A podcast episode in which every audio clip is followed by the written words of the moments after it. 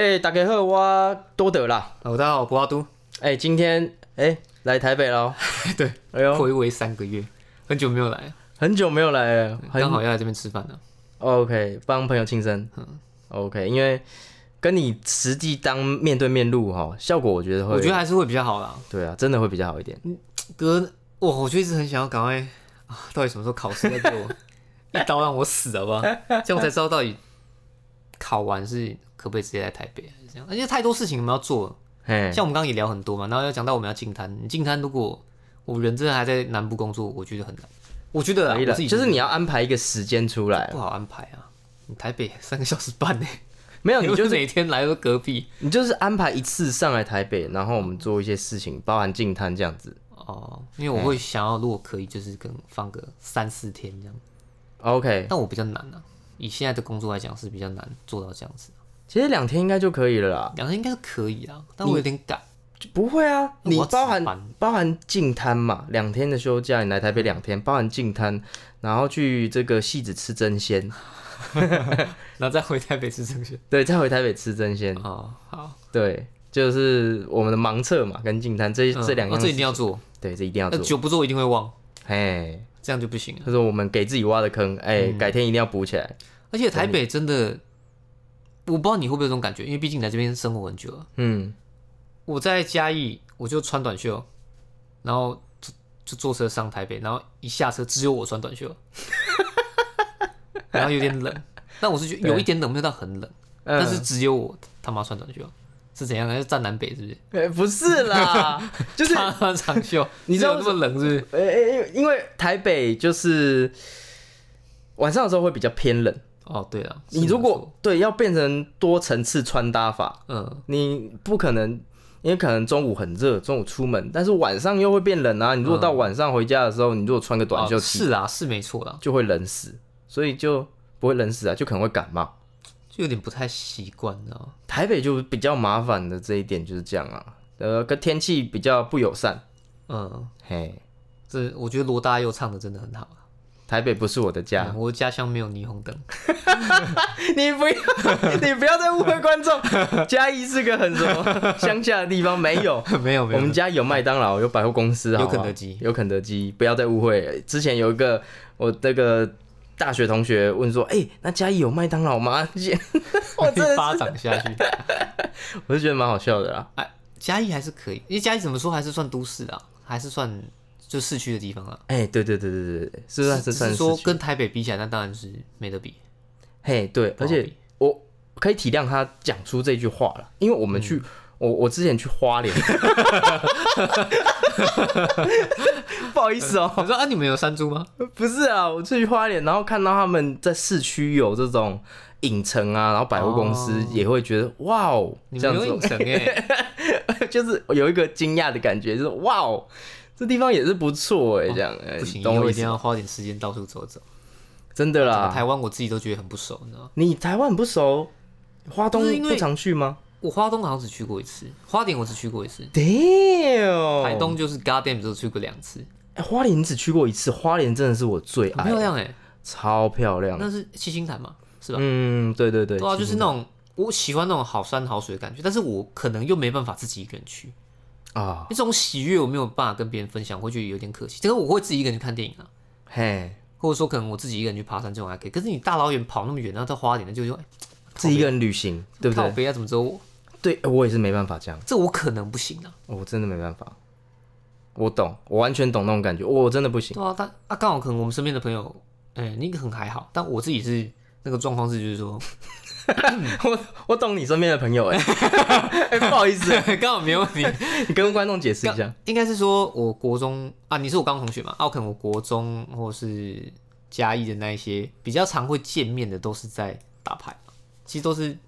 赌博消遣娱乐啊，顺便聊天，不会说啊，我今天我遇到你啊，就啊，不然我们要不要开着车，我们去云林，我们去古坑喝喝个咖啡？嘿，不太会这样，我们宁可说啊，你都要喝咖啡啊，为什么不要去你家喝咖啡，顺便把扑克牌拿出来就好？会比较偏这样，就我我觉得蛮可惜的，有点可惜。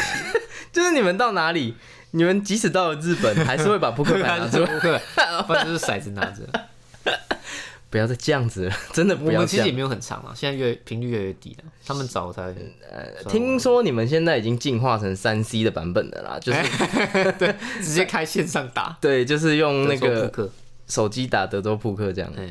不要再这样子了，好不好？对，应该留点时间做别的事情，对，留点时间看个书。看个书。没错，我们现在直接进入我们这一次的主题，终于好，要讨论没错，被讨厌的勇气了。就是这本书。没错，被讨厌的勇气。呃，你先讲一下你的部分好了。好，因为我真的，呃，一开始是这样子的，我是为了凑运费，就是凑这个折价，然后买了这本书。然后之前也提到过嘛，就是这个柏拉图他刚好也有在看这本书，就是非常的碰巧，我们又同步了，又同步了。又同步了，太厉害。然后，呃，这本书是我买电子书，然后我每天花了早上的时间看。一一开始我觉得奇怪，这本书怎么会在排行榜上那么热热卖？然后这么久了，还是会看到这本书的踪迹。那我就抱着其好奇好奇的这个态度来翻了几页，我发现真的是 太符合这个我们频道现在，然后也蛮我自己个人也蛮喜欢这种，它是以这个哲学家跟一个年轻人的探讨来引引出他这个阿德勒心理学的一些东西，比较艰深的东西，他用比较呃容易阅读的方式让你了解。我觉得他书中里面有几个很好的一个地方，也是呃，应该是说我吸收的一些知识，那些人有些都有看过这本书，所以我原本就已经有这种类似的观念了。它里面提到一个点，就是我觉得蛮好的几个部分啦，其中一个部分是被这个呃课题的分离，嗯，就是说，嗯，你可能觉得自己不是说很你很在意自己的样貌，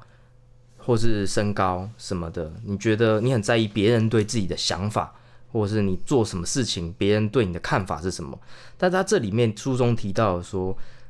这一些课题你要割舍，你做什么事是你自己喜欢做的事情，这是你的事情。他讨不讨厌你，他对你的观点是什么，那是他的事情。对你只要喜欢你自己就够了。我对于他书中理解大概是这样，就是说，你你如果很在意你你呃你的装扮、你的你做事的什么东西的话，你反而会绑手绑脚的，你会一直都活在别人的期待、期望之中。可是这个都是只要你自己喜欢，就是不要犯法还是干嘛的，跟我们之前讲的一样。其实不要犯法或者做一些越矩的事情啊，然后活出你自己的价值就够了。你你不用在意别人对你的看法，那个是他的问题。他讨厌你，那是他的问题，那是他的事。他不喜欢你的长相，不喜欢你的身高，不喜欢你的做事方式，那个都是他的问题，那不是你的问题。对，跟我想不太一样哎，嗯，不然呢？就是课题割舍这个部分应该比较偏，嗯，呃，比方说我有小孩，对，他要做什么事情那是他的事，嗯，或者说我有父母亲他他可能要怎么做那都是他的事，但你可以从旁边去辅助他。这对个小孩子要不要读书那是他家的事，嗯，但你可以从旁边去稍微呃帮助他说，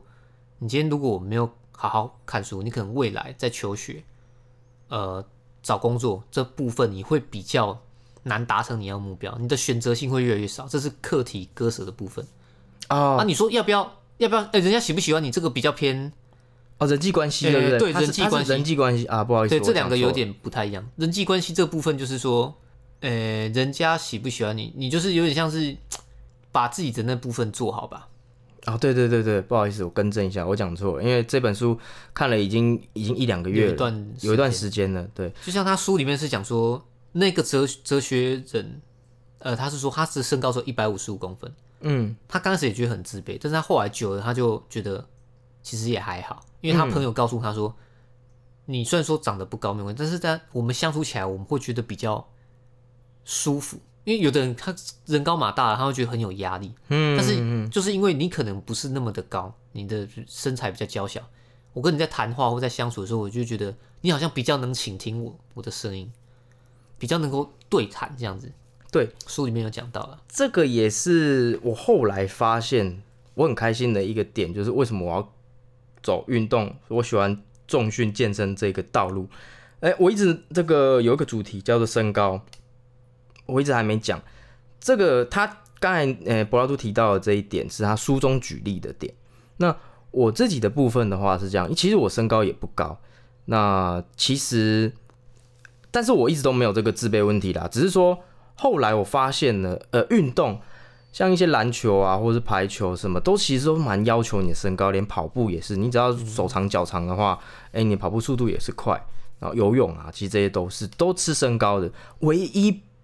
矮是优势的，反而就是重训。重训，对，因为你的这个力举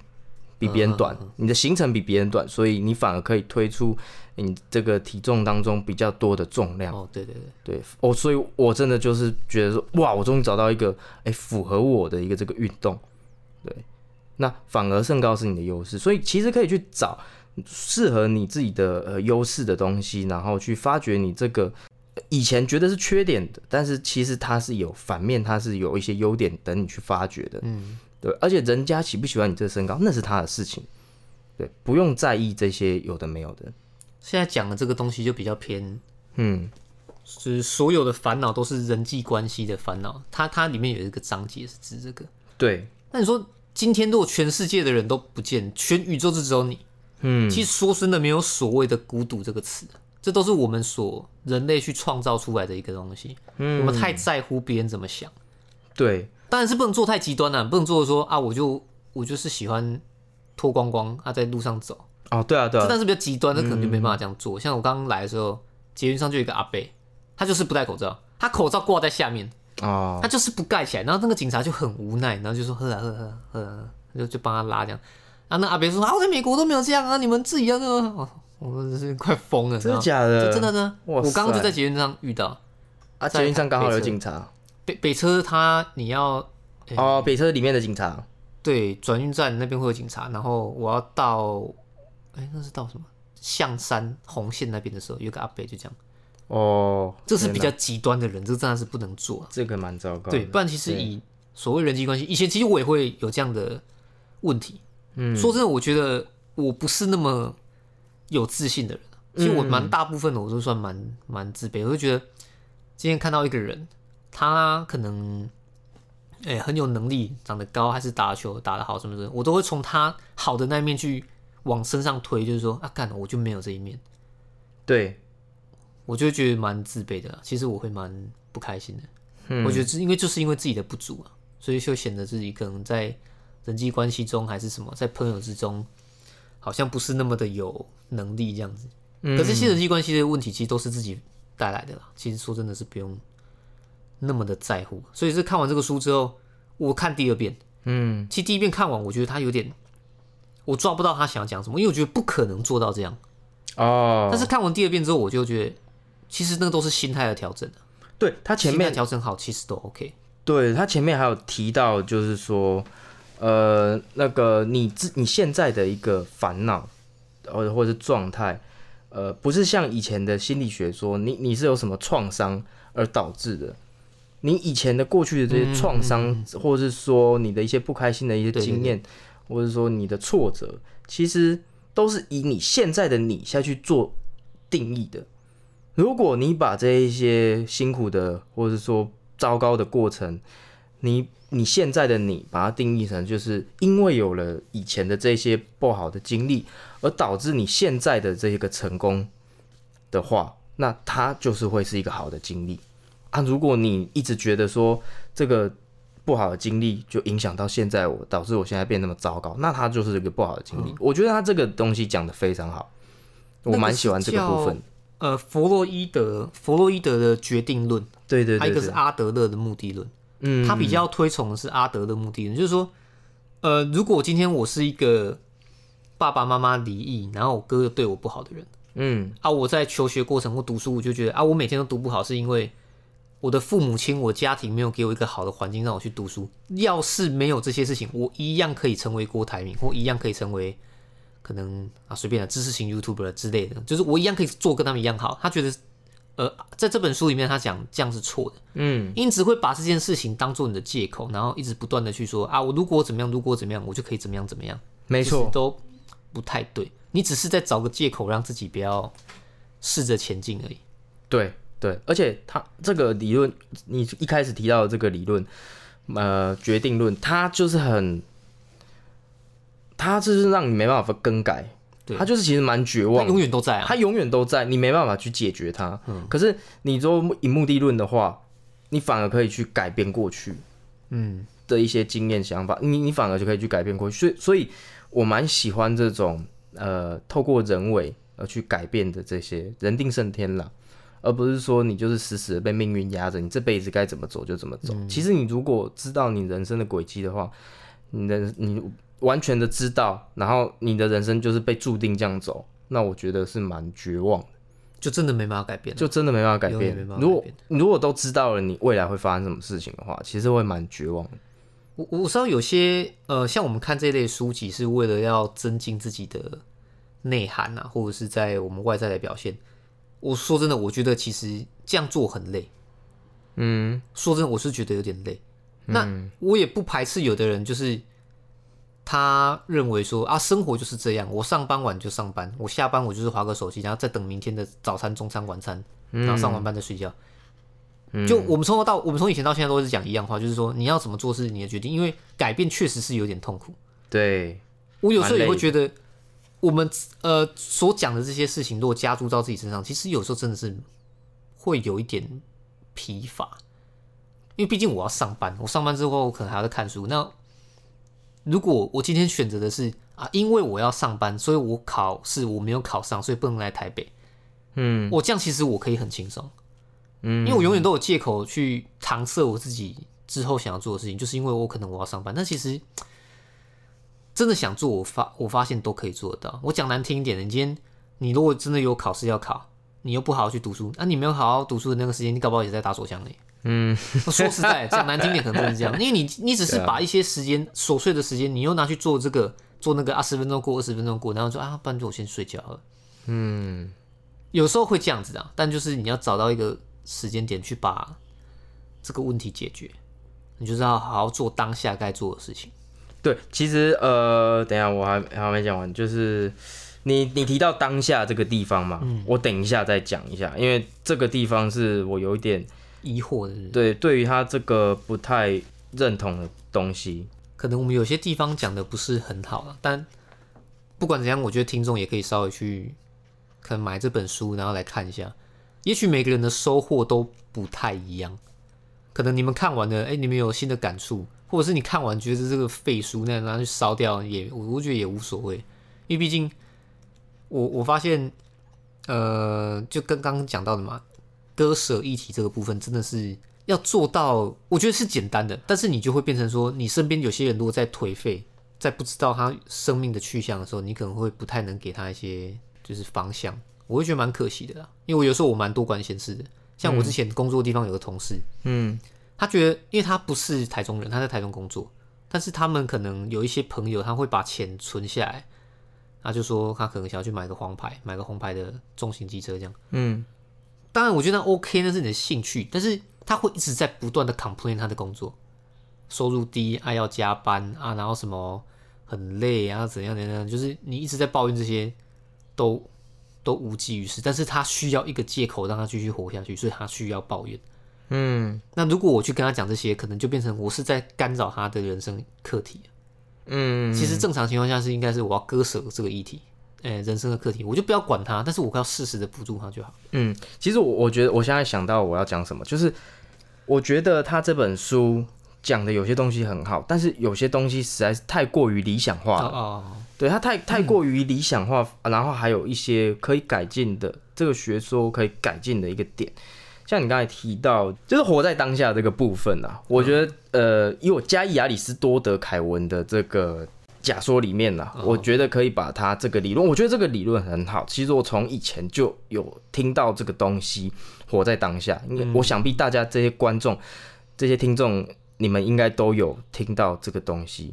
活在当下很重要。我觉得我现在得出来的一个更完美的理论是这样：他书中写到，活在当下，就好比你在一个暗黑暗的地方，那用一盏这个很强烈的灯光打在你身上，那你会其实看不到周围的方向，那就是你就是完美活在当下体验，你你没办法去规划未来。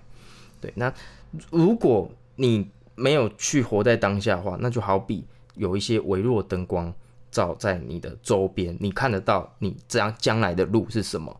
然后他这一本书里面就是说，你就是要像那个强光打在你身上一样，活得精彩，活在当下。嘿，然后他说，人生的终点就是人生就像好比爬山一样，你的终点就会是山峰，山峰的中中山山顶到了最高点、最高潮的地方，其实就是你的死亡。对，你的终点，你的人生的这个规划到最后的这轨迹是死亡，而且这当中的路途你是没办法去规划，因为他说要活在当下。可是我觉得这样不对，就是说你的人生不一定是，当然你要活在当下，可是你想嘛，我们还有一天，今天过完还有明天，明天过完还有后天，而不是一个不知道你哪个时候会。你可以讲会计的那个。我觉得这个故事蛮好笑的。OK OK，因为我们刚才前面聊天有提到，就是我小呃，我以前呐，高中的时候有去补习班，然后有会计老师，他就说：“你想，你们想想啊，如果……”明天就要世界末日了，那你们应该会好好的，你们应该就是要好好的学会计啊，把会计学好。我有些同学就很认同，我真的是无法理解，到底为什么？到底跟会计有什么关系？到底跟会计有什么关系？就是你明天都要世界末日，你还会好好学会计吗？对，不可能嘛！你如果要活在当下的话，你如果每一天都要活在当下的话，你是不可能去有其他的，你的人生是没办法前进的。你的灯就一直永远都照在你身上，你活得很精彩，没错，你每一天都活得很精彩，你每一天都把它当成是你人生的最后一天来活，那你的人生会是无法前进，但是活得很精彩的状态。但是我要讲的是，你人生是需要有一个北极星，遥远的一个目标，maybe 是很模糊的，就跟我之前讲的一样，模糊的一个目标，但是有一个大致的方向，你要一直去走。那你活在当下跟这个目标当中，你要取得一半的一个平衡。你两者之间要取得一个平衡，否则你的人生是没办法持续进步的。你两者之间要调的一个平衡，我觉得这个是蛮困难的。你不能一直都只看在一直朝着这个北极星的方向走，而忽略了你当下周边的这些美好的风景跟事物。就好比爬山，那你也不能就是只看着周边的事物，然后不去前行。你这样永远走不到北极星。对，这两者之间你要取得一个百分之五十的平衡。那我觉得他说这个人生就像爬山，我觉得很好。模糊的一个终点就是你的死亡，你可以大致上知道说你要的这个终点的一个大致上的一个轮廓会是什么样，但是你不知道确切的照片，你不知道确切的风景是什么，可是你可以知道一个大概的轮廓会是怎样，你想要到达的地方，然后你每一个可能呃，你可以设定每一个阶段的个目标。就好比是登山路上的一个告示牌，他说你哎，你到了这个凉亭这个休息站，哎，下一个休息站还有多久？你下一个目标会是在哪里？这样，我觉得这个是加亚里士多德里面假说里面的这个活在当下跟追逐目标的一个嗯融合点。我觉得这个是我目前可以接受最好的解了。对，这个分享给各位听众。所以有的人的活在当下应该比较偏说啊，我赚多少就花多少。没错，这就不叫活在当下。哎，这个是活在当下，这个是非常百分之八九十的活在当下。那你人生没办法继续前进，嗯，你你没有一个人生的目标，就像你那些骑重机的同事，他可能有些人没有一个北极星的一个目标，大概的轮廓，你人生想要的终点的样貌会是什么？对，但是他活在当下，哦，对，这样子的话，我觉得会有点不平衡了，就是。你就像会走不下去，对，就像一个太极一样，你阴阳要一个平衡。你如果没有一个平衡的话，嗯，对两者之后不太好。对我，我觉得现在我可以接受的理论，也是我现在目前一直在持续的一个方向，就是这样子，对，一直在爬是个人生叫做人生的这座山。然后我给自己的呃每个地方每个几百公尺设一个小路标。那提知道我说，哎，我现在要朝下一个路标前进了。那最终我终点会是那个高山。那高山上的风景，我只能大概的描绘，但是我没有这个确切的照片，我没有看过真正山顶的样貌。这样子，今天的分享有点硬哦，我觉得蛮扎实的。我我很喜欢分享这个东西给给这些听众，因为我觉得这个理论是我现在是得知到的，我觉得最好的解，因为我也是很好奇，就是我从以前从那个会计老师那个时候，我就不懂活在当下这个东西，嗯我完全没办法理解嗯，活在当下。你如果真的要把它做好的话，会会是会是什么样子？因为从来没有发生过是吗？你说活在当下的事情发生吗？还是不是不是，因为我以前很喜欢看丧尸电影，而且你们去网咖也都打那个 啊，我为什么喜欢，就是因为他们营造出一种没有明天的感觉。嗯，对对对对对。对这种世界末日的感觉，我我一直是我会去一直思考，对啊如果真的这样呢？如果世界末日的话，对不想活下去的人都会想要活下去，很莫名其妙。然后明天可能就是你的最后一天了，他然后怎么样怎么样之类的，我就一直在想说啊，人家一直在教导说活在当下，把握当下这这些东西。那可是如果是我的话，我一直一直反问我自己，如果我明天就世界末日，我要干嘛？我一定是去享乐啊。嗯，我我一定是去玩呢、我我怎么会工作？我怎么还会在这边跟你录 podcast？嗯，我当然是去花钱，把所有的钱都花光啊！我把银行账户花光，我明天就要死，我干嘛留钱？对啊，我会我我银行会没有没有钱，对。可是问题是你不是真的明天就要死嘞欸、可能这个会计老师举的例子，我觉得不是那么好吧。对啊，可是明天就要世界末日，这样子学会计，就是说，嗯、这一句话是没有错，你真的要把握当下，因为其实最近那个泰鲁格号的事情，哦我们也是很难过，也是有一些反思，就是说，哎、真的意外，真的蛮来的蛮突然的，你真的是要好好的把握每一天，把握当下，跟好朋友或是呃亲心爱的人相处的每一刻时光。但是这句话也有用错的地方，就是如果太过于专注的把握当下的话，你的人生反而是没办法前进的。嗯，我觉得这个是《被讨厌勇气》这本书可以做的，可以完善，就是透过希望透过我可以把它完善更好的一个理论的地方。嗯，对，这个是我比较就是不认同它，也不是说不认同，我觉得它的这个东西是好的，可是有更好完善的空间这样子。然后还有再一点就是，呃，甘于平凡的勇气。嗯，它里面有提到甘于平凡的勇气，就是，嗯，他觉得说每个人不一定都是生来很特别，或者是说一一出生下来就可以做个就是大风大浪啊，或者是说，呃，做个轰轰烈烈的事情，不一定要一定要这样，就其实平凡也是很好。我是不太认同啦，这个这点我真的是一直很抗拒，我不太认同他。你觉得要去燃烧那个小宇宙？嗯，也不是，因为说我真的觉得每一个人本来就不平凡。嗯哼，包含现在所有听众，你们当中，你们也跟你们也都是很不平凡的。对对，你们都跟每一个人不一样，每一个人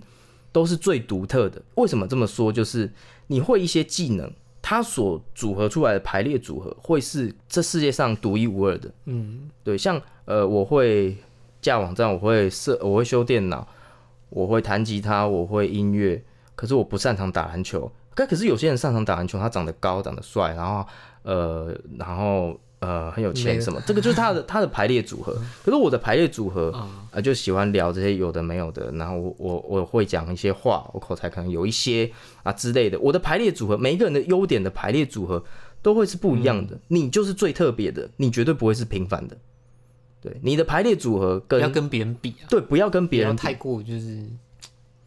你极端的跟对你如果只看到别人的这个优点、优优势什么光鲜亮丽的明星，可是你不知道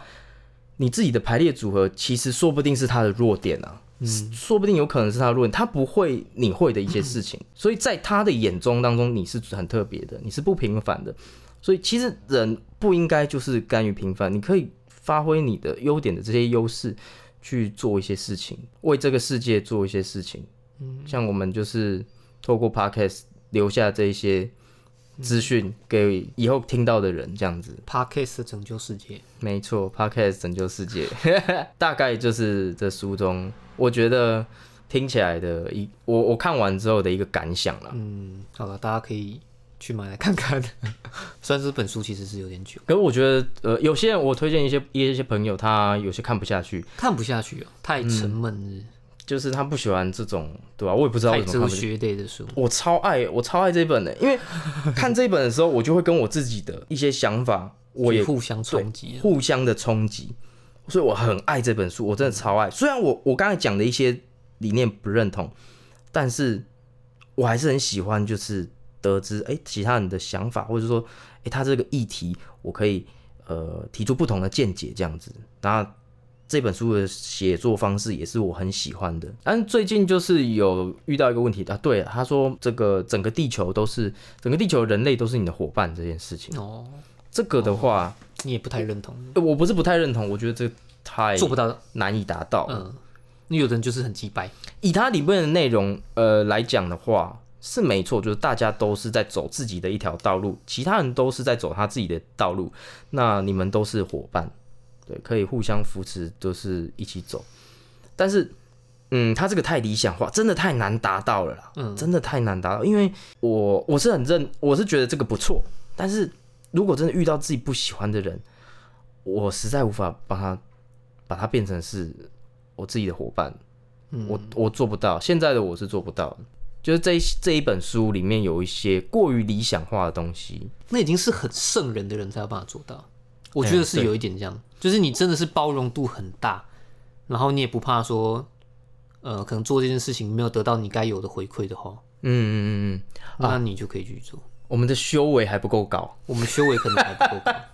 真的真的是可能修为还不够高。对，我们的修为还不够高。不过我其实是比较保持着人性本善这一点啊。我觉得你只要肯帮助别人，很呃，我我只把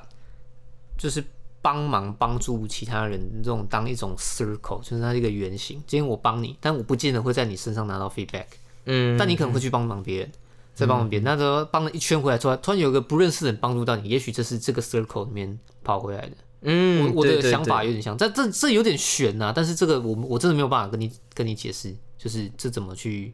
形成啊？我想讲一点，就是以前我在当兵的时候，我觉得我是属于那种不属于任何群体的那种人，嗯我去我属于又不属于，嗯就你要找我也可以，我但是我也不会说，哎，我跟谁是一挂，我都不会，我都不会这样。嗯，高中你有看过我找你去厕所吗？没有吗？没有，但是我记得印象当中，有些人会说：“哎、那个谁谁谁，走，我们上厕所。下班呢、谁哎，杜哥，我们去上厕所这样。”会会有这种情况，可是我不太会，就是我不太会去属于任何群体。然后那时候当兵的时候，有一个上兵，他其实年纪比我们小，嘿，但是他是在连上待很久啊。听说他真的是蛮鸡掰的，所以有的人都不是很喜欢他。是，然后因为我跟大家的关系其实都差不多，不会太好，也不会太差。嗯然后他就请另外一个人帮他打餐盒，因为他要去站哨。是，就那个人就就不要就不理他，就继续忙他的事情。就因为我刚好在旁边，然后他就请我帮他打餐盒，嗯然后因为那是举手之劳，你知道吗？就是也不会很久，就帮他弄一弄，啊，就请他吃一吃，啊，就他就马上去站哨。嗯但因为他是上兵，有时候他会帮连上的一些长官去处理一些事情。嗯就因为这个样子，有一天早上、大家要分配勤务的时候，他说：“那个布拉杜来来，你来过来，这这两个桶子你拿去，啊，你把他们洗完，啊，你等下知道你应该要干嘛。”我说：“我完全明白我干嘛。我洗完我就坐在我们吸烟区有椅子，我就坐在那边啊，我没有抽烟的，我就坐在那边，我那边纳凉。然后旁边的人看到说：‘ 哎、像那个布拉杜，你东西都做完了。’我说：‘啊，对啊，我就就就忙完，我一整个早上就只洗那两个桶子。’” OK，就也没人说啊，为什么他在那边爽？没有没有发生过这种事情，嗯因为我的情物就是洗那两个桶子，就结束了。就是就是说，呃、其实你有时候哈，你只是一个举手之劳，或是帮助别人，不要把这种就是什么怨恨啊、仇这种东西讲的太严重。我觉得其实没有什么太大的帮助啊。我自己是觉得没有对这个世界没有什么太大的帮助啊。嗯，没但是要很圣人才有办法。我不是说自己圣人啊，是说你你如果有这样的一个思维逻辑，就是思想，你去稍微帮助一下，啊，或者是做一点小小忙，我是觉得 OK 的。嗯对，啊，这个故事很特别啊。我我我在我在咀嚼当中，对，其实我是蛮认同的，尤其是其实我真的也是觉得，呃，大部分的人都是人性本善的，大部分啊，大部分人类的基因应该都是善良的，像你说的那样，而且我也很认同，因为我之前我们应该都看过那个影片，就是你说帮助一个人嘛，就是可能给他一杯水，然后他帮助了另外一个人，后来后来怎样怎样怎样帮帮到后来之后也帮到自己，嗯这样子，这个影片我觉我觉得这个还蛮不错的，很正派啦，很正派啦，这很正派啊。对。你现很正面，其实我一直都是这么觉得，如果你现在做了一件好事，帮助了一个人，不是说现在你就会得到回报，嗯，可是过几年之后，哎、可能你的运气就好起来了。对，这个也不一定。嗯不一定啊。没错。好，今天的分享有点硬派，但是我觉得知识量满满的，就是我希望可以把我看到这本书的这些想法，融合我自己的观点分享给大家。对啊，如果观众、听众有些呃想要回馈的部分，或是不太懂的地方，都可以留言，对我们都会看。对，那我是嘉义亚里士多德凯文，我是布拉都，那我们下次见，OK，拜拜。